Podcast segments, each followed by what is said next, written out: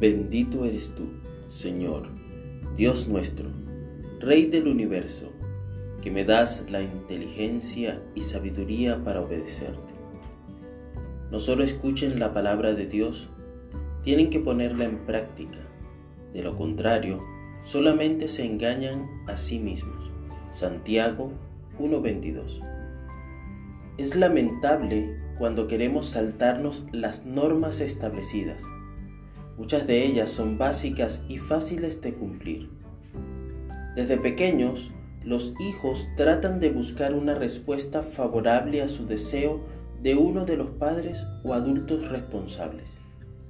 Si desde ese momento no se establecen criterios sólidos y normas, tendremos como consecuencia adultos que buscan la forma de evadir lo establecido. Eso es algo que pasa en general en este mundo, pero no debe ser así con nosotros. Como hijos de Dios, nos estamos preparando para vivir en un mundo restaurado. No podemos pretender obedecer los mandamientos de Dios si no somos capaces de respetar una pequeña instrucción o norma.